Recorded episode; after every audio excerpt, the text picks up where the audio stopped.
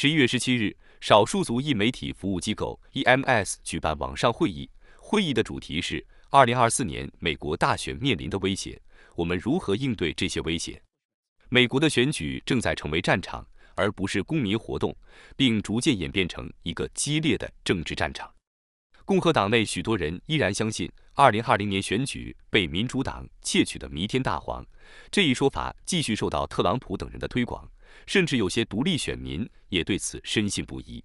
There are a number of counties across the country that have considered, in some shape or form, buying into these conspiracy theories and making this misguided move. It hasn't really gone. uh, many counties have sort of pulled back from it essentially once they once they start looking into the cost um, often their local election official will tell them i've created a cost estimate. Here's all the reasons this is a problem. And many counties have uh, wisely um, uh, pulled back from uh, from going down this path. Uh, but there are a few places that unfortunately uh, these conspiracy theories are, are really stubborn um, like shasta county in california that you that you've mentioned pilar 二零二四年美国大选，特朗普和其他人可预见的继续散布这一谎言，并使之成为大选的武器，让很多人更加可能相信选举期间和选举前后的暴力行为是合理的。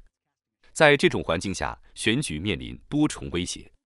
候选人可能在选举管理员的反对声中宣布胜利，甚至在没有任何证据的情况下，在选举前后宣称存在舞弊。这不仅对选举的公正性构成挑战，也威胁了民主制度的核心。Over the last year, Meta, Twitter, and YouTube have all laid off thousands of trust and safety workers and content moderators. Which kind of points to where their values lie because amid all of the thousands of layoffs, they're really deprioritizing the health of the content on their platforms.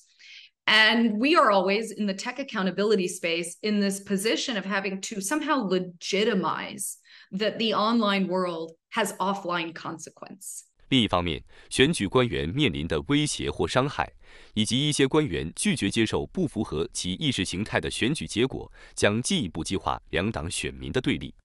此外，人工智能技术的使用使得虚假信息更加难以辨识。二零二零年的虚假信息在二零二四年可能变得更加恶劣。与会专家强调，作为具有社会公信力的媒体，特别是少数族裔媒体，肩负着准确掌握正确的大选信息，并通过媒体的社会影响力，抵制党派利用 AI 技术和社交网络散布虚假信息的行为。